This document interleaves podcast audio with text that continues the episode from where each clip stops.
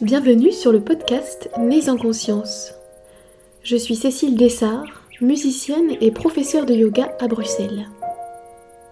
Il y a trois ans, j'ai découvert l'univers des yoga doula qui a bouleversé ma perception de l'accouchement et de la maternité. Cette formation au cœur de la vie m'a permis de faire des choix en conscience pour accueillir au mieux mon bébé. Depuis, je souhaite rendre accessible à tous des témoignages positifs d'accouchement naturel dont la physiologie a été respectée. J'espère que ces récits spontanés et authentiques vont vous inspirer, vous faire vivre de belles émotions et vous permettre de vous reconnecter à la sagesse et à la puissance du corps féminin.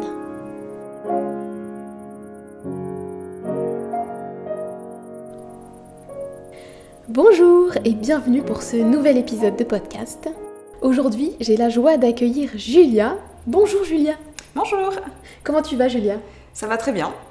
On vient de, faire un bon petit déjeuner ensemble. Donc on est en pleine digestion. Tout à fait. Alors, est-ce que tu veux te présenter au travers de cinq choses que tu aimes dans la vie? Oui, alors euh, donc voilà, comme euh, vous l'avez entendu, je m'appelle Julia, j'ai 28 ans, je suis euh, française, mais ça fait 10 ans que je vis à Bruxelles. Qui je suis Alors, je viens d'une famille nombreuse, je dirais que je suis quelqu'un d'assez curieux, euh, voilà, j'aime bien rencontrer des personnes euh, d'autres cultures, euh, m'intéresser un petit peu à tout. Voilà, j'essaie de faire attention un petit peu aux conséquences qu'ont mes actes au quotidien. Donc, par exemple, j'ai décidé de devenir végane il y a quelques années et de faire attention à mon mode d'achat, mon mode de consommation, tout ça, tout ça. Euh, j'aime beaucoup cuisiner, du coup des bons petits plats véganes. Et puis sinon, euh, j'aime beaucoup euh, travailler, j'aime beaucoup m'investir au travail. j'ai un côté assez ambitieuse. Et sinon, bah, je suis aussi quelqu'un de toute simple. J'aime être chez moi, cocooning, à regarder la télé. Est-ce que tu veux nous parler de ta famille? De qui est composée ta famille? Alors, bah, j'ai mes parents qui sont encore ensemble. Et alors, on est une famille de quatre enfants. Il y a deux garçons, ma soeur et moi. Et puis, donc ma famille est plutôt en France, et sinon, moi à Bruxelles, ben, je suis mariée avec un Belge. Euh, j'étais en, couple avec mon copain depuis 2011, on s'est mariés en juin 2019, et je suis tombée enceinte en mai 2020, et le hasard a fait qu'on s'est séparés à ce moment-là. Donc rien à voir avec le bébé. Alors, ce petit bébé, qui est-il? Alors, donc j'ai un petit William qui est né le 8 février 2021. Euh, voilà, un petit garçon euh, très énergique, très curieux aussi qui ressemble à son papa et à sa maman. Et il est parmi nous aujourd'hui. Donc là, il va peut-être euh, s'exprimer aussi. Alors, comment est-ce que tu dirais que tu as vécu ta grossesse? Est-ce que tu as aimé être enceinte? Euh, Oui, j'ai très bien vécu ma grossesse. Alors, euh, bon, il y a beaucoup de choses. Je dirais que ma vie privée était un petit peu compliquée à ce moment-là, du fait de la séparation avec le papa. C'était très, très, très compliqué. Et comme je vous ai dit, c'est vraiment arrivé en parallèle de ma grossesse. Euh, mais sinon, j'ai de la chance que ma grossesse s'est bien passée dans le sens où j'ai pas du tout eu de maux, euh, j'ai pas eu de nausées, euh, j'ai pas eu de jambes lourdes, il n'y a pas du tout de problème avec le bébé, donc voilà, j'ai vraiment eu beaucoup de chance. Et euh, bon, j'étais un petit peu toute seule dans le sens que bah, j'avais toujours rêvé d'une grossesse avec euh, le papa, enfin voilà, entre guillemets, une petite famille normale. Finalement, ça s'est pas du tout passé comme ça, mais euh, je pense que je suis quelqu'un d'assez optimiste et que j'essaie toujours de voir le verre à moitié plein. Et du coup, bah, j'ai essayé de trouver des solutions pour aller bien, euh, alors j'ai décidé de démissionner en septembre, donc à partir de mon quatrième mois de grossesse, bah, je suis retournée chez mes parents. Euh, j'ai décidé de prendre soin de moi, euh, voilà, de tourner une page du passé, voilà, et de faire en sorte de vivre cette grossesse sereinement. Euh, donc voilà, j'ai beaucoup aimé être enceinte. Honnêtement, je me trouvais belle. Euh, je me suis fait plaisir. Je me suis acheté des jolis vêtements de femme enceinte. Euh, je portais de la couleur. j'ai fait pas mal de photos. et puis j'étais en pleine forme, donc j'ai fait beaucoup de balades. J'ai vu des amis. J'ai passé beaucoup de temps avec ma famille, du coup. franchement, je me suis fait plaisir. C'était 9 mois de bonheur. C'est un peu cliché, mais voilà, moi j'ai très très bien vécu ça. Et je le referai volontiers. Chouette, c'est super. Est-ce que tu peux nous parler aussi de ton cheminement vers l'accouchement? Quel a été ton suivi euh, médical? Et est-ce qu'il y a un moment où tu as décidé euh, que tu voulais accoucher naturellement? Euh, du coup, cinq mois avant de tomber enceinte, euh, on a décidé avec mon mari de ne plus se protéger. J'avais déjà arrêté la pilule il y a quelques années, mais voilà, cinq mois avant, on a décidé de ne plus du tout se, protéger. Et tout doucement, bah, j'ai commencé à m'intéresser un petit peu sur les méthodes d'accouchement, les lieux d'accouchement en Belgique, etc. Et j'ai entendu parler du concept des maisons de naissance. Donc ben, ça m'a tout de suite intéressée parce que je ne connaissais pas du tout et je trouvais ça super chouette de pouvoir accoucher euh, avec des, sages-femmes, avoir un suivi, euh, on va dire, non médicalisé. Euh, et en cherchant, j'ai vu qu'il y en avait pas tant que ça finalement en Belgique des maisons de naissance, malgré que ce soit autorisé comparé à la France. Et je suis tombée sur Le Cocon, qui est une maison de naissance un petit peu particulière, qui est rattachée à l'hôpital Erasme à Anderlecht. Et moi je l'ai vraiment vu comme un signe, parce que c'est vraiment à côté de chez moi. Euh, c'était l'avantage d'une maison de naissance, donc c'est-à-dire que c'est vraiment un étage euh, dédié, c'est une maternité 100% euh, naturelle où on peut faire son suivi et accoucher, uniquement avec des sages-femmes. Mais l'avantage, c'est que c'est vraiment un étage de l'hôpital. Donc ça voulait dire que s'il y avait le moindre souci, ben voilà, on est, on est transféré à la maternité, disons, classique. Tandis qu'effectivement, les maisons de naissance qui sont, entre guillemets, un petit peu au milieu de nulle part, Bon, en général, il n'y a pas de souci euh, au moment de l'accouchement, mais s'il y a un souci, ça veut dire euh, être en ambulance ou devoir partir à la maternité, et ça me faisait un petit peu peur. Donc là, le cocon, je l'ai vraiment vu comme un signe, ça me semblait l'option parfaite pour mon suivi et pour accoucher. Disons que c'était hyper rassurant parce que je m'étais dit, bah, pour un premier bébé, euh, voilà, qu'on ne sait pas du tout ce que c'est, voilà, ça avait l'avantage d'être très naturel et s'il y a le moindre souci, bah, juste on passe d'un étage à un autre, entre guillemets. Donc euh, moi je trouvais que c'était plus que parfait par rapport à mon mode de vie et, euh, et voilà à mon, fonctionnement depuis quelques années. Donc comme je vous ai dit, donc, par exemple j'ai décidé de devenir euh, végane, si on peut dire ça comme ça, il y a maintenant 5-6 ans. je fais attention à ma consommation, je suis pas trop pour les médicaments, j'ai la chance aussi de quasiment jamais malade. Et du coup, voilà, quand je j'ai commencé à me poser la question que j'allais bientôt tomber enceinte ou autre, ben, je me suis dit, on va essayer de faire un maximum naturel. Et bien sûr, s'il y a le moindre souci ou si vraiment je n'en peux plus, ben voilà, il y a des solutions médicales comme la péridurale, etc. Mais j'ai préféré euh, continuer mon chemin comme mon mode de vie au quotidien, donc le faire de manière naturelle. Voilà, je suis aussi entourée, enfin voilà, j'ai autour de moi, ma famille est très portée nature. Euh, ma sœur est naturopathe, euh, j'ai des copines qui sont... Voilà, on a beaucoup de discussions par rapport à tout ce qui est naturel. Du coup, c'est vrai que ça a un petit peu enrichi les débats et ça m'a peut-être aussi un peu motivée à tenter l'expérience de faire cet accouchement euh, sans péridurale. Deux, trois ans avant de tomber enceinte, j'avais déjà arrêté la pilule et je trouvais que c'était très intéressant parce que ça a permis un petit peu de me reconnecter à moi, euh, comme on dit, voilà, de pouvoir un peu ressentir son corps, euh, ses émotions, euh, etc.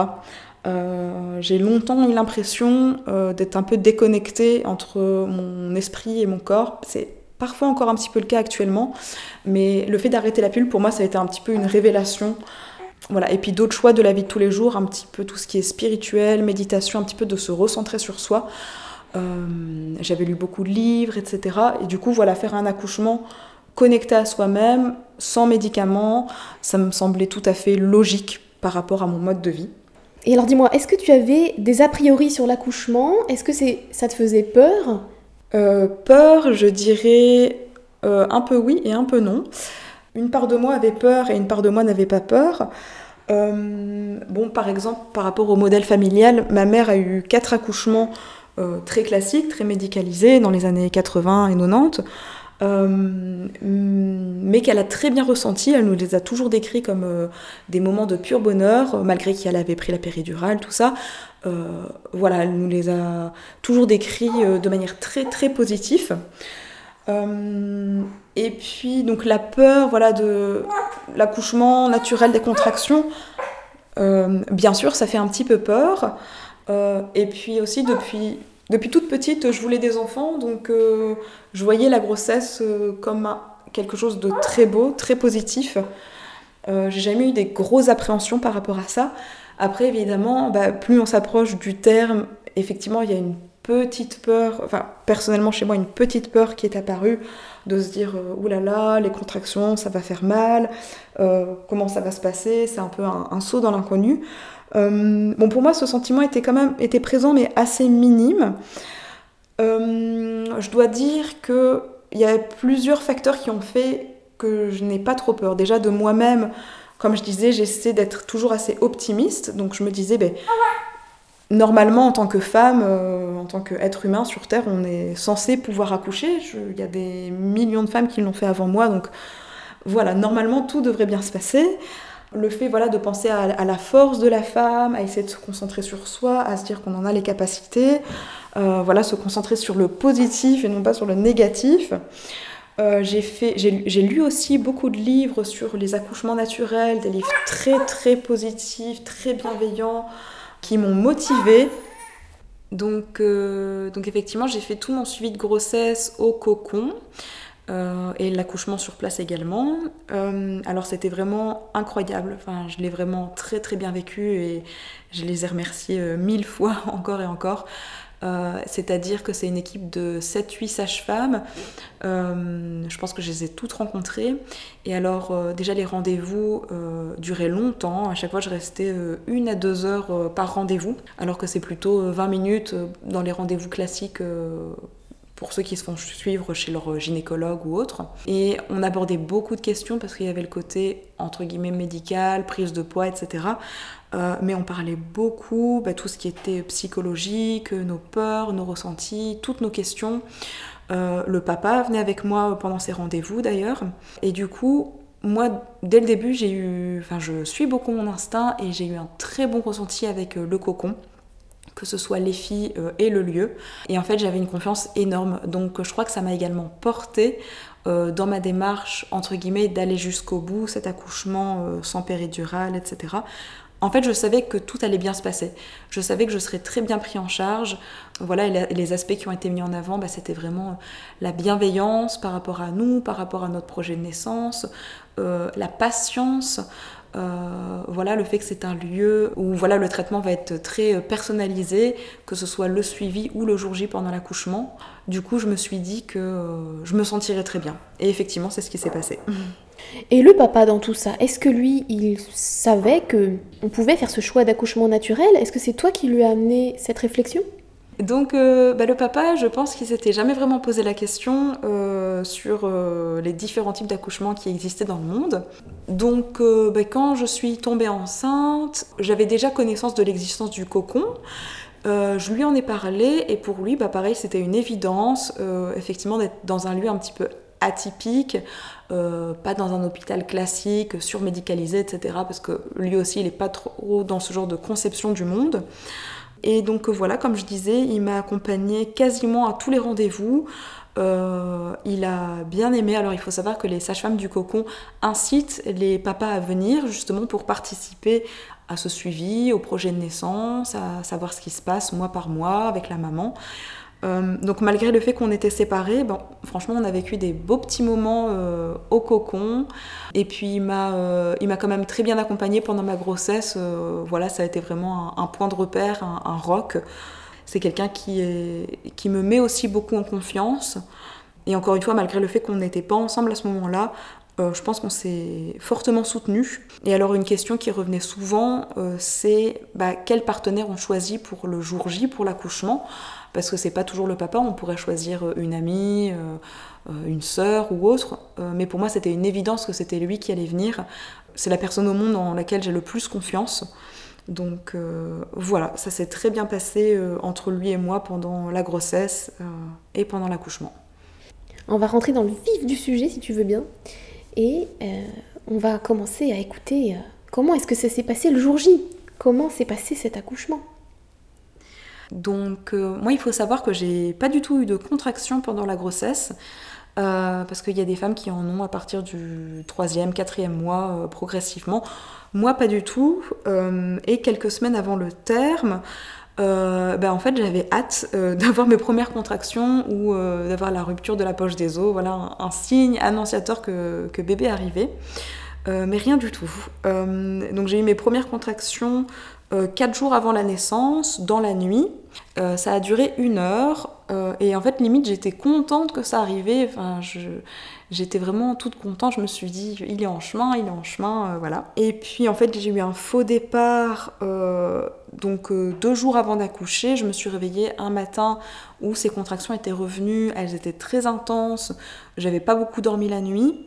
Et donc, je me suis réveillée un matin où j'ai eu besoin de me mettre à quatre pattes sur le lit.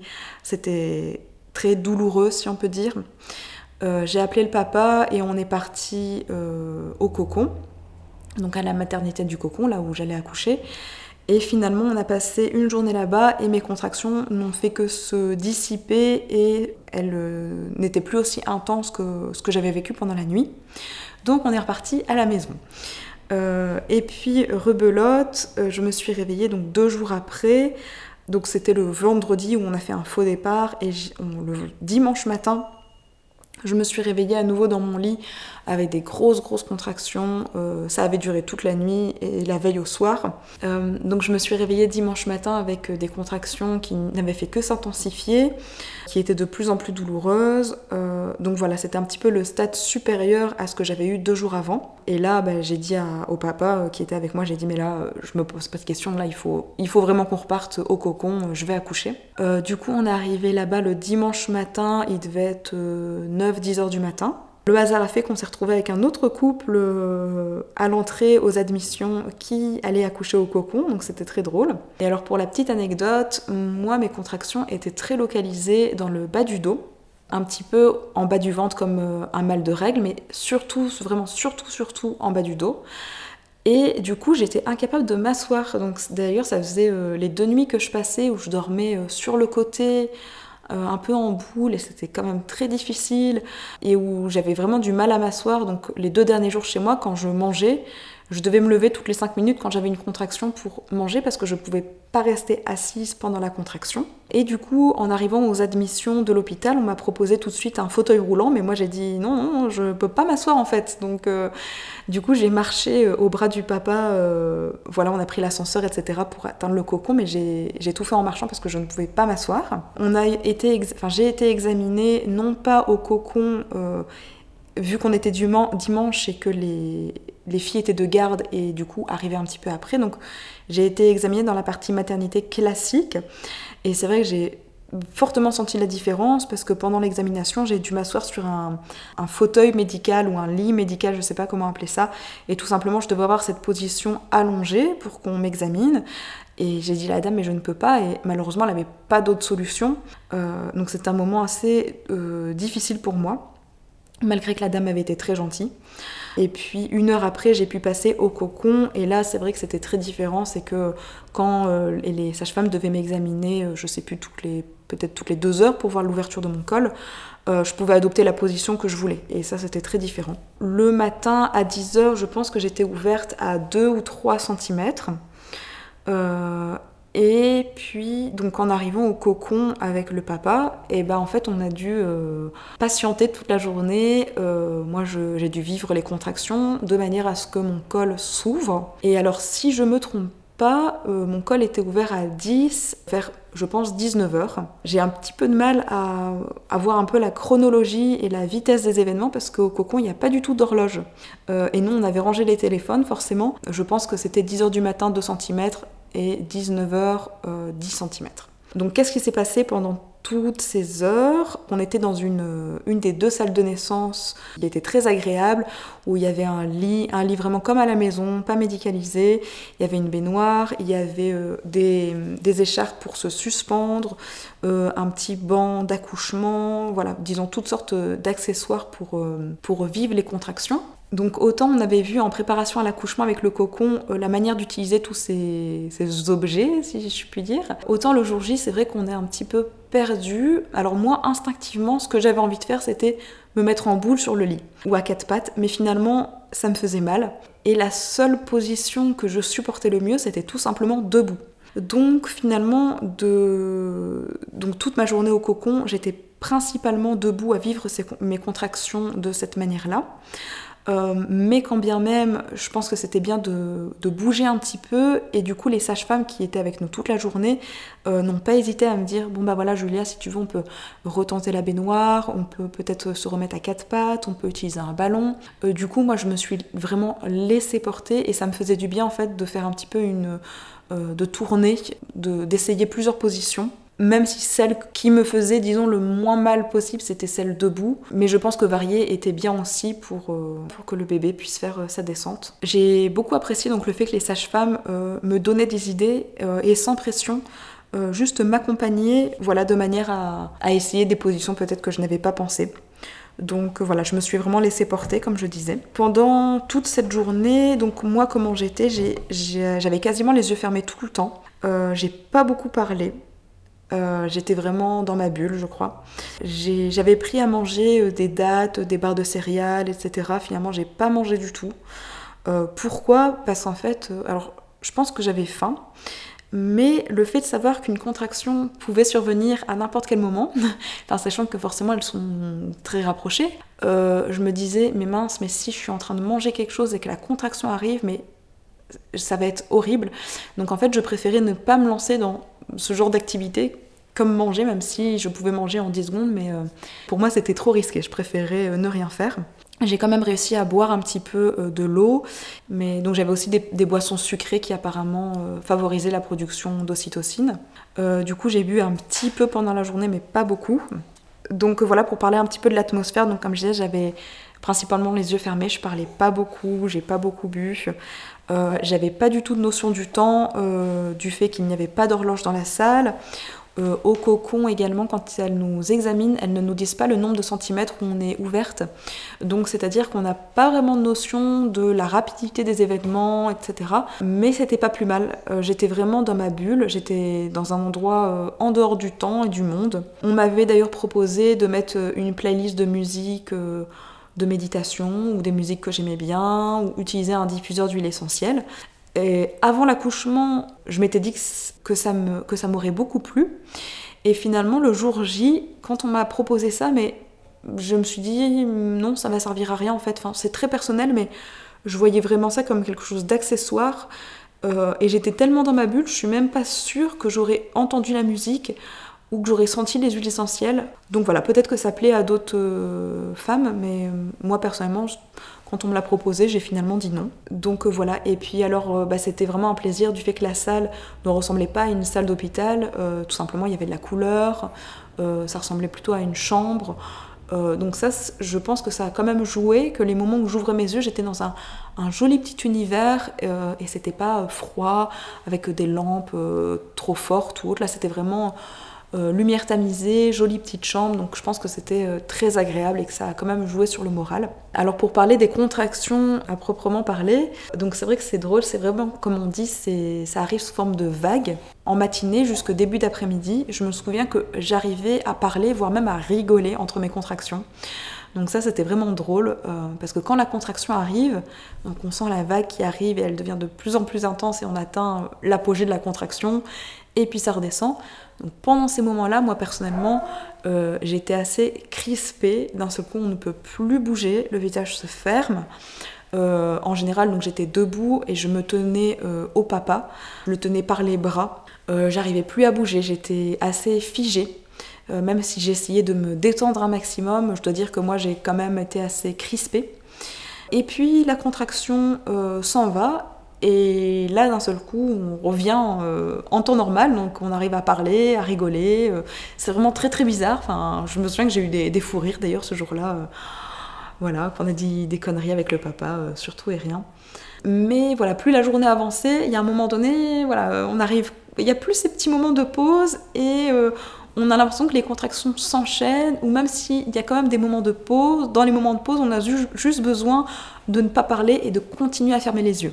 Donc effectivement, plus ça s'intensifie, moins on a ces petits moments de rigolade. Et alors euh, moi, mes contractions, comme je disais, étaient localisées, euh, mais vraiment de manière très forte, dans le bas du dos. Donc comme je disais, pendant les contractions, je ne pouvais juste pas être en position assise. Et euh, alors j'ai été tellement bien entourée, c'est que à partir, je pense, de midi jusqu'au moment d'accoucher, donc c'est-à-dire 2 heures du matin le lendemain, Donc j'étais à l'hôpital la journée du dimanche et le bébé est arrivé le lundi à 2h du matin. Et donc disons de dimanche à midi jusque lundi 2h du matin, il y a en permanence quelqu'un, donc c'était soit une des sages-femmes, soit le papa, qui appuyait et massait mon bas du dos parce que c'était la seule chose qui me soulageait. Et d'ailleurs, la petite anecdote, c'est qu'à un moment donné, euh, c'était une des sages-femmes qui s'en occupait à ce moment-là. Elle, elle est partie, mais l'autre n'a pas pris le relais et le papa était loin dans la pièce ou je ne sais plus quoi. Et là, j'ai commencé à dire Ah non, non, non, mais mon dos, on peut pas le laisser comme ça, pitié, pitié, que quelqu'un revienne. Donc voilà, c'était vraiment des petits anges qui m'entouraient et toute la journée, donc de midi à 2h du matin, on appuyait sur le bas de mon dos euh, pour me faire du bien. Et donc je pense que j'étais ouverte à 10, donc vers euh, peut-être 19h, quelque chose comme ça. À 19h, j'étais ouverte à 10 cm, mais ma poche des os n'était pas rompue. Et d'ailleurs, ma mère m'avait dit que pour ces quatre accouchements, euh, elle aussi, sa poche ne se rompait pas, mais qu'à l'époque, on lui avait percé. Donc évidemment, là au cocon, c'est pas forcément quelque chose qui est appliqué, et tant mieux. Euh, donc on m'a laissé faire, donc c'est-à-dire que euh, un moment donné j'ai eu envie de pousser. Euh, et d'ailleurs je me suis un peu inquiétée parce que je me disais mais est-ce que c'est le moment de pousser? En fait c'était drôle, c'est comme, enfin, c'était, c'est comme si on devait aller à la selle et qu'on n'avait pas été depuis plusieurs jours. vraiment comme si quelque chose était bloqué, comme si quelque chose devait sortir. Donc effectivement, quelque chose doit sortir, mais pourtant euh, pas derrière, disons. Mais c'est vrai que c'était vraiment localisé là, donc euh, c'était assez perturbant. Je pensais pas du tout que j'aurais ce ressenti. Je pensais que j'aurais mal en bas du ventre comme un mal de règle, mais pour moi ça n'a pas été vraiment comme ça. Donc à 19h, j'ai été, été ouverte à 10 cm et ma poche des os ne se rompait pas. Tout doucement, j'ai eu à un moment donné une envie de pousser qui est arrivée brusquement comme ça. Euh, et j'ai demandé à ma sage-femme, enfin je, je l'ai informée de ça, j'ai dit mais du coup qu'est-ce que je dois faire, est-ce que je dois pousser? Elle m'a dit oui, si tu as le besoin de, de pousser, eh bien pousse, euh, c'est comme ça que tu vas pouvoir percer ta poche des os. Donc, euh, donc voilà, donc je l'ai accepté, donc j'ai eu ces poussées, et puis en même temps une des sages-femmes m'avait dit de me représenter la chose, de me représenter cette poche qui se perçait. Du coup j'ai à la fois poussé, j'ai eu à la fois cette visualisation, euh, et à un moment donné, je me suis mise debout, je tenais les mains de mon partenaire. Euh, et alors j'ai senti un truc, mais je ne me souviens plus quoi, mais il y a eu un truc bizarre. Euh, et plouf, j'ai perdu les os debout. Alors c'était énorme, la quantité d'eau. moi j'appelais ça les chutes du Niagara. c'était très très impressionnant. Et si je peux revenir en arrière, dans le moment où j'attendais que ma poche des os se perce, plusieurs fois, bah, j'avais un petit peu euh, des pertes, je dirais. Enfin, voilà, je me sentais pas forcément la plus propre ce jour-là. Et du coup, plusieurs fois, je disais aux sages-femmes, mais, là, je suis mouillée, mais je suis mouillée, c'est pas ça la perte des os. Et les sages-femmes me disaient, euh, non, non, euh, Julia, tu vas voir quand tu vas percer ta poche des os, c'est beaucoup plus que ça. Donc, c'est vrai que c'était un petit peu perturbant parce que toute la, journée, j'avais l'impression d'être humide de partout. Enfin, voilà. Mais donc, voilà, c'est là que les sages-femmes, forcément, nous guident et nous informe de, ce qui se passe.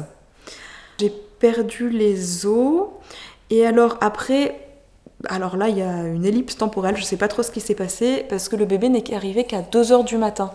Euh, et je pense que mes poussées ont duré 2 heures, donc de minuit à 2 heures. Donc voilà, je sais pas trop ce qui s'est passé entre euh, la perte de ma poche des os euh, au poussé.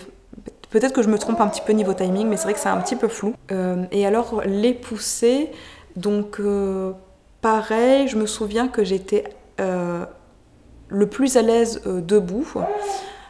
mais les sages-femmes n'ont pas hésité à me proposer d'autres positions pour, voilà, pour alterner un petit peu. Et finalement, ben moi j'ai accouché à quatre pattes et avec ma jambe droite qui était ouverte à 90 degrés. Je pense que j'ai poussé donc, euh, de minuit à 2h du matin, au moins. Euh, donc comme je vous ai dit, niveau timing, c'est un peu compliqué. Euh, la journée est assez floue. Et le fait que j'avais pas l'heure, tout ça, voilà, ma chronologie est un petit peu bizarre. En tout cas, je me souviens que j'avais le sentiment que c'était très long. D'ailleurs, je voyais ça un peu de manière interminable. J'avais l'impression que le bébé n'allait jamais arriver. J'avais même l'impression qu'il n'y avait pas de bébé en fait, que, voilà qu'il allait juste pas arriver. Enfin, c'était quand même très bizarre. Je pense que ça a duré quand même longtemps mon accouchement. Et donc les poussées de minuit à 2h du matin. Euh, et donc là, encore une fois, les sages-femmes, donc il y avait toujours en permanence, on avait une sage-femme avec nous, donc ça c'était super. Sachant qu'elles étaient que deux, donc finalement on a eu les mêmes toute la journée euh, qui nous ont accompagnés.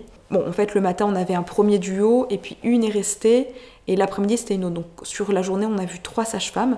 Mais donc, je vais dire que l'accompagnement était tellement personnalisé, contrairement à l'hôpital où on a au moins 10 euh, personnes qui passent euh, dans la journée. Là, c'était pas pareil du tout. Et du coup, pendant les poussées, et eh ben encore une fois, elles m'ont proposé euh, diverses positions à quatre pattes, avec un ballon, debout, dans l'eau. je pense que je suis pas retournée dans les baignoires par contre. et donc ça, j'ai beaucoup apprécié effectivement d'avoir ces idées parce qu'en fait, de soi-même, on est tellement dans un autre monde que on sait plus trop comment se mettre. En fait, on a tendance à prendre la position entre guillemets la plus facile, donc pour moi c'était debout. Euh, mais le fait qu'on me propose d'alterner, moi j'ai beaucoup apprécié cela. Et j'ai accouché, donc ma position finale c'était à quatre pattes, avec ma jambe droite ouverte à 90 degrés. Euh, et alors la particularité des poussées, je pense que j'avais pas vraiment capté ça avant d'accoucher, c'est qu'en fait on, euh, bah déjà sans péridurale, donc on a, ça je le savais, c'est qu'on a le réflexe de pousser qui arrive naturellement. Euh, mais ça se fait en même temps que les contractions. En fait, c'est quand on a la vague de contractions qui arrive, en même temps, on a l'envie de pousser. Donc voilà, c'est très bien, on n'a pas forcément besoin de réfléchir. Euh, mais du coup, ça veut dire que si on a envie de pousser mais qu'il n'y a, pas de contraction, on ne peut pas. Il faut attendre la prochaine contraction. Les poussées, à quoi ça ressemblait euh, ben, c'est très bizarre parce qu'en fait ça ressemblait à des poussées euh, comme si on allait à la selle. Donc euh, encore une fois c'est très bizarre. c'est pas du tout comme si c'était par devant, mais plutôt par derrière. Alors moi j'avais lu plein de choses en théorie, voilà, d'accepter la poussée, d'avoir un visage souple, de crier mais de manière grave avec le ventre plutôt qu'avec la gorge. Dans la pratique, moi j'ai eu un petit peu de mal euh, déjà j'étais assez crispée et alors la manière dont je criais, euh, j'en rigole encore, mais c'était un peu comme dans les films, c'était un peu un cri euh, aigu. et ma sage-femme me répétait Julia, crie vers le bas, crie avec ton estomac, crie pour faire pousser de haut en bas.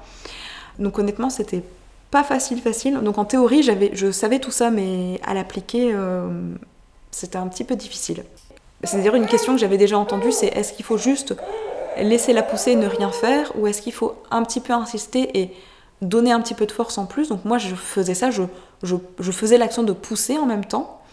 Et du coup ce qui est très bizarre c'est que quand on chope le truc et que je me souviens quand j'ai chopé le truc et que ma sage-femme m'a dit c'est bien, c'est comme ça qu'il faut faire, en fait il faut pousser comme pour aller aux toilettes. Donc euh, ben, c'est vrai que c'est ça qu'il faut faire et, puis euh, donc le bébé descend donc euh, euh, je me souviens plus exactement, mais mes sages-femmes, je suppose, euh, m'ont examiné à un moment donné au milieu des poussées. Et puis euh, le bébé se rapproche, et puis à un moment donné, il y a ce fameux cercle de feu. Alors heureusement que j'en avais entendu parler avant d'accoucher. Donc c'est ce moment où la tête de bébé arrive à l'entrée du vagin, du coup.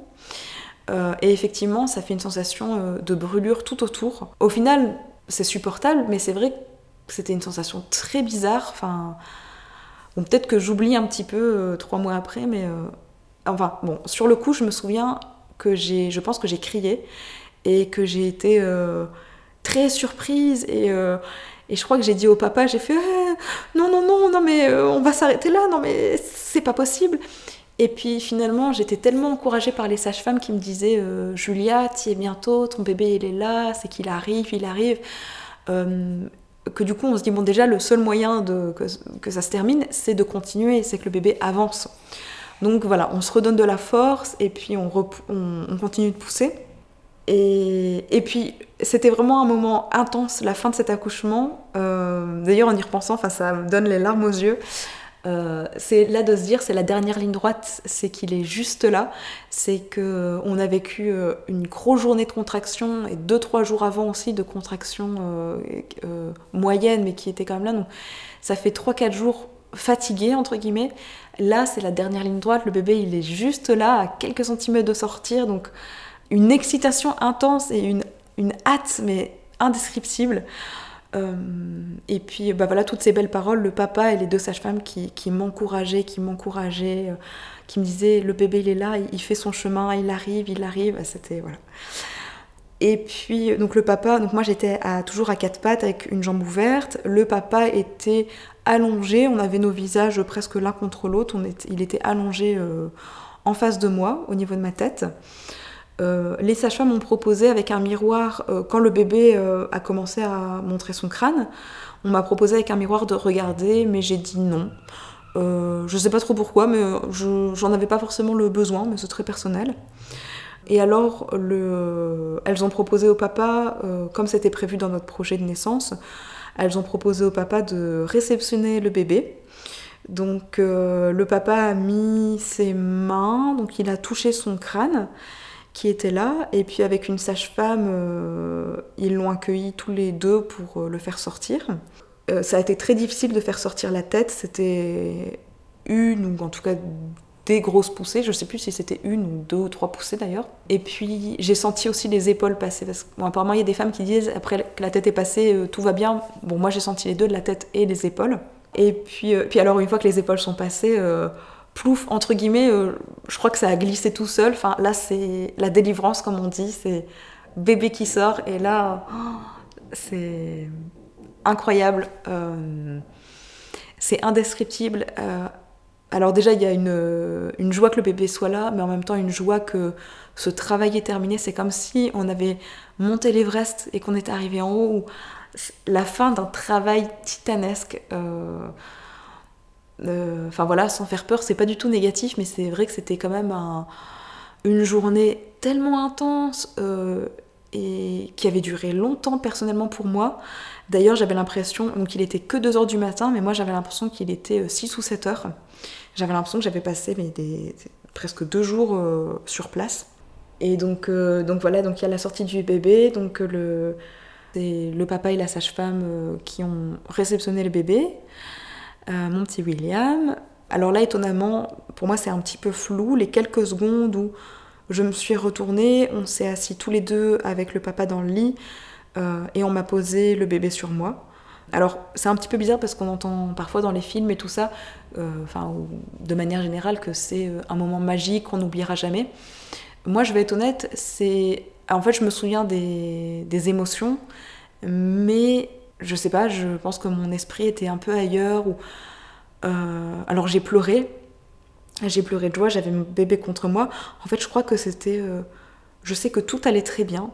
Euh, j'avais une joie intense d'avoir mon petit bébé qui était enfin là, qui, qui, avait son petit bout de chemin lentement mais sûrement depuis quelques jours. Mais c'est vrai que c'est assez flou euh, la manière dont j'étais positionnée. Est-ce qu'il avait déjà son petit bonnet à ce moment-là ou est-ce qu'on lui a mis un quart d'heure après Je ne sais plus exactement. Donc c'est assez flou. Euh, mais j'en garde un souvenir merveilleux parce que c'était bah, la rencontre avec le bébé. on a eu de la chance qu'il n'y a pas eu de soucis. Voilà. Et puis euh, on lui a laissé son cordon un maximum de temps euh, jusqu'à ce qu'il arrête de battre. Et puis le papa l'a clampé. Euh, mon placenta est sorti tout seul, je m'en suis pas rendu compte. Voilà, et mes sages-femmes donc, ont réceptionné le placenta et m'ont informé que j'avais ni été déchirée, voilà, que j'avais eu aucun problème en tout cas. Donc j'étais très contente. Et puis voilà, et là, ça a été le commencement d'une nouvelle vie, mais qui, en tout cas, m'a semblé très naturelle, je pense que pour le papa aussi, dès les premières secondes. Donc on l'avait dans nos bras et on a profité avec lui, on a été pendant... Euh, euh, je pense une heure, une heure et demie, tous les trois. J'ai fait la première tétée à ce moment-là, tout s'est bien passé. Euh, on a fait du pot à pot, le papa aussi. Et puis voilà, donc les sages-femmes m'avaient aidé pour la première tétée. Euh, et puis, au bout de une heure et demie, deux heures, elles sont revenues pour faire la prise de poids, euh, le mesurer euh, et mettre sa première couche, si je ne me trompe pas. Voilà. Et puis ensuite, on a dû partir à l'autre étage, donc à la maternité classique, puisqu'au cocon, il n'y a pas de chambre pour rester les quelques jours qui suivent. Et, alors la petite anecdote, c'est que bah, moi je suis sortie du lit, j'étais en pleine forme. Euh, alors c'est vrai qu'au niveau de l'entrejambe, euh, ben, c'est vrai que c'est un peu bizarre. Enfin, il y avait une douleur, mais franchement, ça allait. parce que j'ai pu marcher jusqu'aux toilettes. Voilà, je pense que je sentais que cette zone était très sensible et que j'avais pas du tout envie de la toucher, euh, mais pas vraiment de douleur. Et alors le truc c'est qu'en marchant jusqu'aux toilettes, euh, bon c'est pas très glamour, hein, mais euh, j'ai fait tomber du sang forcément du lit aux toilettes. Et j'ai pas pu m'empêcher sur le chemin du retour de prendre de l'essuie-tout et de mettre à quatre pattes et d'essuyer mon sang. Et euh, les sages-femmes et le papa m'ont regardé, m'ont dit Mais Julia, mais qu'est-ce que tu fais? Mais, va t'allonger, c'est pas à toi de faire ça. Mais franchement, ça me gênait trop, il y avait tellement de sang partout. Euh, donc voilà, donc franchement, j'étais en pleine forme. Euh, alors par contre, je me souviens que le premier pipi, alors je sais plus si c'était à ce moment-là en allant aux toilettes ou si c'était quelques heures après ou le lendemain matin, je sais plus du tout. Mais le ou les deux premiers pipis, euh, m'ont brûlé. Euh, enfin, apparemment, c'est normal. Euh, mais c'était vraiment. bon, c'était supportable, mais c'est vrai qu'il faut en être conscient. Consciente plutôt. Et maintenant, avec le recul, je me dis que, à la limite, il faudrait faire pipi sous la douche avec peut-être un petit jet d'eau tiède. Parce que je pense que du coup, ça adoucirait un petit peu. Je pense que ça peut être une solution. Mais c'est vrai que sur le coup, là, moi j'étais sur les toilettes, je devais absolument faire pipi et pouf, et... Du coup, moi je dirais que pour définir euh, ma journée d'accouchement, euh, enfin, que j'ai, un, mot que j'ai beaucoup dit, c'était que je crois que je l'ai dit en sortant de la salle d'accouchement, c'était euh, tornade. le fait que ça partait dans tous les sens. aussi, je fermais les yeux, donc je pense que j'avais peut-être une autre vision des choses. le fait que je me sentais humide toute la journée, toute mouillée la perte des os, enfin voilà, c'est vrai que c'est des moments où la femme elle est très sauvage et il se passe beaucoup de choses. Euh, donc ouais, je dirais tornade. Et euh, je dirais moi ce qui m'a, ce qui a fait que ça a fonctionné pour moi cette journée-là et que que j'ai entre guillemets réussi à euh, accoucher sans péridurale, tout ça. c'est déjà psychologiquement, je pensais dans l'autre sens. Moi, je m'étais dit, je fais un accouchement naturel, enfin même, on devrait même pas dire l'adjectif naturel, juste un accouchement en fait. Euh, et puis, bah, bien sûr, s'il y a des problèmes, si vraiment je me sens trop faible, il y a des solutions, mais c'était plutôt en, plan B, voire en plan Z, enfin, c'était vraiment en dernier recours. Pour le fait qu'au cocon, bah, c'est très particulier puisque c'est, comme je disais, une maison de naissance, donc forcément, les sages-femmes ne parlent pas forcément euh, de, tout ce qui est médical euh, et juste m'ont encouragé toute la journée, mais avec des paroles tellement bienveillantes. En fait, toute la journée, moi j'ai dit aussi, j'étais entourée par des petits anges, mais vraiment c'était des paroles telles que euh, Julia, ton bébé il arrive, t'inquiète pas, il prend son temps, mais il est en chemin. tu, tu, es forte, Julia, tu vas pouvoir le faire. Aussi le fait de me dire qu'il y avait plein d'autres femmes qui avaient fait ça avant moi. Euh, d'ailleurs, on en parlait euh, avec euh, Cécile, elle m'avait demandé, pendant un moment de méditation, on s'était un petit peu connecté à l'esprit, à la force de toutes les femmes qui avaient accouché aussi, notamment de manière physiologique. Et du coup, penser à tout ça, bah, je pense que ça, donne une force incroyable. Donc voilà, entendre que des mots positifs, surtout ne pas du tout entendre parler de, timing ou de pression, parce que je sais qu'à l'hôpital, ça peut être parfois, bon madame, là, il vous reste une demi-heure pour pousser, et là, sinon, on va passer euh, en, salle d'opération, ou enfin, je sais pas quoi. Euh, et là, mais pas du tout, du tout. Donc au point peut-être que j'ai pris trop mon temps, ou je sais pas. Mais en tout cas, il y avait une patience extrême, une bienveillance extrême. Euh, et alors, euh, je dirais aussi le choix de l'accompagnant, donc moi, le, papa, euh, donc mon mari, c'est vraiment un garçon qui, avec lequel j'ai jamais eu aucune gêne et qui est très, comment dire, il a toujours accepté le côté sauvage, entre guillemets, de la femme. Enfin, je l'aime aussi d'ailleurs pour ça. Euh, c'est pas du tout un, garçon qui m'a mis la pression euh, par rapport à des stéréotypes de la femme ou autre toutes ces années. Il m'a toujours accepté tel que j'étais. Et du coup, pendant cette journée-là, lui, il rêvait d'être père. Pour lui, ça lui semblait tout à fait naturel. Et du coup, pendant cette journée d'accouchement, euh, certes qui a été tornade, comme je disais, et qui partait dans tous les sens, mais lui, il a été, il a pas du tout été choqué. Je pense qu'il a fait de son mieux pour m'accompagner. Il me parlait, il me faisait des massages, il appuyait dans le bas de mon dos. Euh, donc ça, ça a été un, grand soutien d'avoir et les deux sages-femmes et le papa pour m'accompagner. C'était, je pense qu'on a fait une bonne petite équipe. Et alors, vous êtes rentrée chez vous et comment est-ce que ça s'est passé la suite? Est-ce que tu as, tu as vécu un, un bon postpartum? Est-ce qu'il y a eu des difficultés, des douleurs? Euh, donc euh, déjà même avant de rentrer chez moi à la maternité et ben moi je l'ai très bien vécu. Euh, donc j'ai eu de la chance de déjà de pas avoir de douleur en particulier. L'allaitement s'est tout de suite très bien passé. Voilà. Alors je dirais que j'ai je, pense que j'ai eu le deuxième ou le troisième jour à la maternité j'ai eu effectivement un je pense un peu une montée de stress de se dire ouais c'est quand même pas si facile que ça, entre guillemets. Euh, notamment bah, les réveils la nuit. Bon, sachant que bon, moi j'ai toujours eu de la chance, mon petit m'a toujours fait euh, euh, maximum 4 réveils la nuit. Donc ouais, dès le début à la maternité, il faisait pas tant de réveils que ça, mais bah, le fait de se réveiller, déjà c'est pas si facile que ça, surtout que s'il faut changer la couche, il faut bah, physiquement se lever, allumer la lumière, et puis au début, on a un petit peu du mal à trouver le rythme parce que pendant la nuit, on allait et puis on change la couche. Puis du coup, on le réallait. Puis du coup, on se dit, bon, bah, il va refaire pipi, donc je vais rechanger la couche. Donc des fois, c'est un peu des, cercles vicieux parce qu'on ne sait pas forcément comment s'y prendre. Euh, malgré que les sages-femmes à l'hôpital m'ont vraiment aidé, etc. Mais c'est vrai qu'il faut un peu prendre ses marques. Euh, et puis un petit coup de stress aussi. Euh, alors lui, dès le début, il a eu un peu ce qu'on appelle des coliques. Bon, ça veut un peu tout et rien dire mais on va dire des crises de, pleurs, euh, apparemment de digestion, ou voilà, qu'il doit faire des gaz ou des choses comme ça. Et du coup, c'est vrai qu'au tout début, ça peut un peu déboussoler, parce qu'autant quand il demandait à manger, il n'y avait pas de souci, changer la couche, il n'y avait pas de souci. Mais quand il pleurait, du coup, alors maintenant, euh, maintenant après trois mois, j'ai bien toutes les techniques, donc le mettre sur le ventre, utiliser une petite bouillotte, des choses comme ça. Et encore, des fois, c'est pas si facile que ça. Mais là, du coup, tout au début, on se dit, oh là là, mais euh, ça fait un petit peu peur. Puis en plus, on, a, on a mal pour le bébé. On se dit, mais mince, il digère mal, qu'est-ce qui se passe? Donc bref, tout ça pour dire, le deux ou troisième jour à la maternité, j'ai eu une petite montée de... J'espère que ça va aller. Et évidemment, je me sentais fatiguée. Et euh, petit stress aussi du fait qu'avec le papa, on, était et on est encore euh, séparés.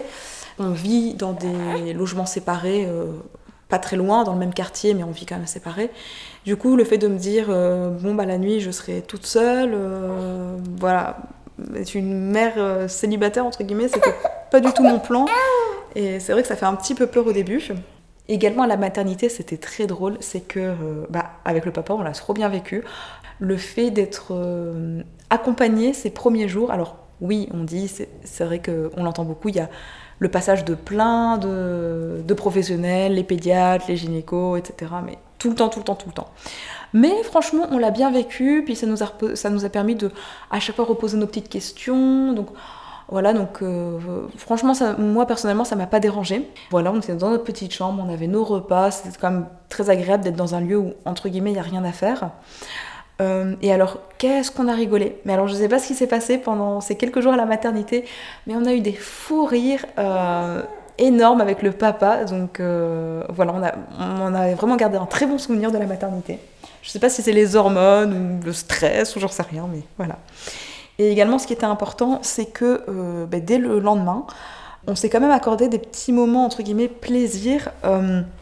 Déjà, euh, niveau nourriture, bon, les, plats de l'hôpital étaient forcément pas top top, euh, mais le papa allait nous réapprovisionner, en, il nous achetait des, des, sandwichs, des salades, mais aussi, euh, on va dire, des, des, crasses, des cookies, des trucs comme ça. Et franchement, ça me faisait un bien fou, enfin, on s'est vraiment fait plaisir pendant ces quelques jours. Et aussi pour manger, donc on mangeait pas en même temps, puis bah, moi j'avais l'impression que j'allaitais toute la journée. Mais je me trouvais quand même des moments où, de un, je mangeais, et puis on se mettait des épisodes de séries euh, sur Netflix. Euh, on regardait Friends, euh, en l'occurrence. série que je connais par cœur, mais voilà, qui était vraiment good feeling. Et franchement, ça a un petit truc, parce qu'effectivement, être dans une salle d'hôpital, c'est peut-être un petit peu froid, mais là, on était tous les deux, on rigolait, on avait notre bébé, on avait Friends. Donc franchement, c'était... C'était... voilà, des petits moments de bonheur. Et donc la suite du postpartum, donc au bout de 4 jours, je crois. Donc on est, donc on est retourné chez moi. Donc le papa a vécu chez moi pendant euh, deux, trois semaines. Donc j'ai la chance que ça se passe euh, plutôt bien. Déjà, bah voilà, on touche du bois, mais le fait que notre bébé n'a pas de problème particulier, on va dire à part les petites crises de coliques, mais il est en bonne santé, donc bah, à partir de là, je considère que tout va bien. donc ces petites, à la limite, le plus difficile, c'est effectivement, c'est ce que j'appelle, oui, petite crise ou quoi. D'ailleurs, j'ai donné un nom, j'appelle ça les boucles infernales. Donc effectivement, c'est des moments où euh, il pleure et euh, bah, en fait qu'il a un peu mal digéré ou qu'il a des gaz. Donc c'est vrai qu'au début, j'avais tendance à le remettre au sein, mais il retête un petit peu et il repleure, donc on vérifie la couche, puis on remet au sein. Donc c'est un petit peu une boucle où on essaye tout et n'importe quoi. Euh, et puis alors, bah, il y a toutes ces petites astuces pour les coliques, donc telles que le mettre sur le ventre, utiliser une bouillotte, euh, le mettre sur l'avant-bras en position du tigre, faire un massage du ventre, relever ses pieds. Et maintenant que je maîtrise un petit peu plus tout ça, je sais ce qui lui fait du bien. Alors, c'est pas si magique que ça en général. Une solution fonctionne un jour et le lendemain il faut rechanger. Mais donc voilà, j'alterne entre guillemets, mais je sais celle qui fonctionne le mieux. Euh, encore une fois, apparemment on met dans le mot colique un peu tout et rien, donc ça va un peu tout et rien dire, mais voilà. Euh, après les réveils la nuit, bah, j'ai de la chance qu'il me fait. Maintenant, il me fait deux réveils la nuit, donc c'est tout à fait gérable. Euh, et puis alors, je me lève pas forcément. Euh, en général, j'allaite du coup allongée dans le lit. On fait du cododo. S'il pleure pas par rapport à sa couche, je le change pas forcément. En fait, j'ai eu un, un, changement de vie tellement radical l'année dernière du fait de la séparation avec le papa qui m'a, on va dire, un peu anéanti. Mais puisque je suis tombée enceinte au même moment, en fait, j'ai dû trouver une force parce que je ne pouvais pas me permettre enceinte de tomber en dépression. Euh, donc, franchement, pendant ma grossesse, il m'est arrivé des choses vraiment pas cool. Euh, mais j'ai toujours essayé de garder la tête hors de l'eau. Euh, voilà, donc j'ai, démissionné, je suis revenue chez mes parents, je me suis trouvé un appartement pour moi toute seule quelques mois avant la naissance. Et du coup, le postpartum, bah, j'étais dans mon petit appartement euh, avec euh, mon bébé. Euh, c'est sûr que c'était pas idéal. Moi, je voulais vivre dans ma maison avec le papa, tout ça. Finalement, c'était tout à fait différent, mais j'étais tellement passée par des choses difficiles que, certes, la, vie n'est pas facile tous les jours, mais j'essaie de dire qu'il y a pire, de toujours voir le côté positif. Puis bon, je suis quelqu'un, je suis assez casanière, je rêvais d'être maman depuis toujours, donc passer mes journées euh, avec le bébé, euh, voilà, juste à, l'été, puis alors euh, faire le ménage, préparer à manger, bah, ça me dérange pas du tout, enfin, c'est vraiment un mode de vie que j'aime bien, mais c'est très personnel. Et puis j'ai quand même essayé de garder un rythme, j'essaie en général au moins chaque jour de sortir, donc ça peut être juste faire les courses, je considère que c'est quand même une sortie, mais ça peut être aller marcher toute seule ou avec des amis, euh, aller voir les parents, euh, parfois faire les magasins. Voilà, j'essaie toujours de faire des, petites choses. Les balades, notamment, ça me fait beaucoup de bien. Euh, des balades dans des jolis parcs, avec des proches qui ont aussi des, enfants, ça c'est vraiment des chouettes moments. Et puis des moments qui sont tellement magiques, comme bah, faire du cododo tout simplement. donc lui, il a, il a, son lit. En général, la journée, pour l'essai, je le mets dans son lit. Et le soir, il dort dans mon lit, à côté de moi. Et ça, c'est incroyable de se réveiller face à lui. Il a ses yeux grands ouverts, il me regarde, c'est vraiment magique.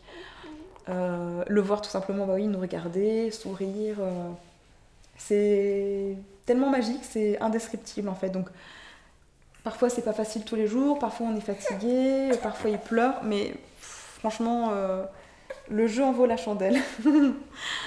voilà. Et alors, imagine que là, tu as une jeune maman qui est enceinte et qui se demande est-ce que je suis euh, motivée pour un accouchement naturel? Est-ce que j'ai des raisons de choisir ça plutôt que d'autres? Qu'est-ce que toi, tu as envie de, partager à cette jeune maman et à ce couple aussi? Euh, du coup, je dirais effectivement de voir les choses dans l'autre sens, c'est plutôt de se dire ben, je vais accoucher, de, se dire ben, effectivement, c'est pas de se dire sans péridurale, c'est juste je vais accoucher. Et tout ce qui est péridurale et tout ça, c'est en plus, c'est peut-être au cas où, mais effectivement de commencer son cheminement sans penser au côté médical. Et peut-être ça rassure certaines de se dire, ben, bon, il y a un plan B, un plan C, un plan D, etc. Donc peut-être aborder les choses sous cet angle, plutôt que dans nos sociétés se dire, ah, tu fais sans péridurale, du coup ça semble exceptionnel. On devrait peut-être mettre le viseur de l'autre côté, je dirais. Et puis, bah oui, s'encourager, de se dire, bah oui, il y a des femmes qui le, qui le font tous les jours depuis la nuit des temps. Après, ça peut pas dire que c'est euh, enfin, moi, je comprends tout à fait. Il ne faut pas non plus euh, se faire souffrir, entre guillemets. Euh, effectivement, je dirais que moi, une phrase que j'ai souvent entendue au cocon et que j'ai vue dans des livres, c'est on donne son maximum. Et puis, le jour J, peut-être on, se découvre une, une force, voilà, ou peut-être à un moment donné, on a envie de de prendre un autre chemin, de prendre la péridurale parce qu'on a tout donné, et voilà. Mais peut-être essayer de se dire, ben voilà, je vais euh, voilà, en tout cas, peut-être se dire euh, de, tout donner le jour J et que ta force n'est pas la force de ton ami ou autre et que toi, tu auras fait ton maximum. Euh, et ça, c'est déjà énorme. Tout ça, c'est déjà énorme. Et puis, bah voilà, être bien, peut-être se renseigner en lisant des livres, etc. Et se dire que, bah oui, l'accouchement, c'est pas que c'est pas facile, mais c'est vrai que c'est, c'est toute une expérience où il se passe plein de choses. Euh, il y a un côté un peu sauvage, euh, euh, ce mot tornade, comme je disais tout à l'heure. Donc effectivement, se dire que pouf, le, jour J, il se passe des choses dont on n'aurait pas idée. Je pense que c'est tellement différent d'un accouchement à un autre qu'il faut peut-être pas avoir une idée trop précise. Moi, personnellement, ça m'a aidé de me renseigner. Donc j'ai lu quand même des livres, encore, il y en a beaucoup que j'ai pas lu en entier, mais j'ai lu pas mal de passages, j'ai regardé pas mal de vidéos.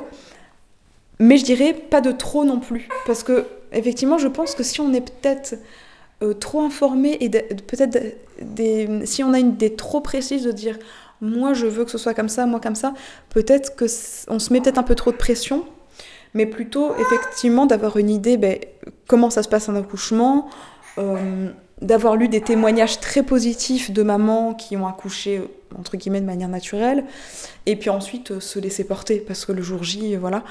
Euh, après, heureusement, les sages-femmes, d'après ce que j'en ai entendu, de mon expérience, c'est quand même des personnes plus qu'adorables. Et pour quelqu'un qui voudrait être sûr, effectivement, d'être bien accompagné, bah, c'est déjà choisir un bon partenaire. Euh, et pourquoi pas le jour J, effectivement, se faire accompagner par euh, une doula qui peut prendre ce rôle, effectivement, d'encouragement, de motivation, de donner tous des petits trucs et astuces pour soulager un peu les contractions, voilà, voilà, penser un petit peu hors du cadre. Euh, et puis le jour J, effectivement, euh, par exemple, ne pas regarder l'heure. Enfin, moi, ça a été le cas pour moi, parce que j'avais pas le choix. mais je sais pas si dans les hôpitaux, ils mettent des horloges, mais peut-être demander à enlever l'horloge. En fait, à ne pas avoir trop d'informations, à se mettre dans sa bulle et à se faire confiance. Alors parfois, le travail peut être long, moi, ça a été le cas, mais le fait qu'on me dise toute la journée, Julia, ton bébé, il est en chemin, il arrive, il est en chemin, il, il est là, t'inquiète pas. Ça, ça m'a motivée parce qu'à un moment donné, on se dit, mais il va jamais arriver, en fait, ou on désespère un peu, on se dit, non, mais là, c'est horrible, là, je, vais faire autre chose. Mais le fait de, se dire, il arrive, il arrive, ça, c'est des mots qui m'ont beaucoup parlé. Euh, et le jour J, je dirais aussi, effectivement, visualiser la descente du bébé. Euh, le visualiser tout simplement qu'il arrive. Merci beaucoup, Julia, pour ton partage. Tu es une jeune maman euh, que je trouve très courageuse et inspirante. Et en plus de ça, tu viens d'enregistrer cet épisode avec ton petit bébé là, qui, te demandait aussi beaucoup de concentration à côté et beaucoup de présence. Donc vraiment, merci beaucoup et euh, chapeau à toi et bravo pour ce bel accouchement que tu viens de nous raconter. C'était vraiment, vraiment super. Merci Cécile. Merci Julia. À bientôt. À bientôt.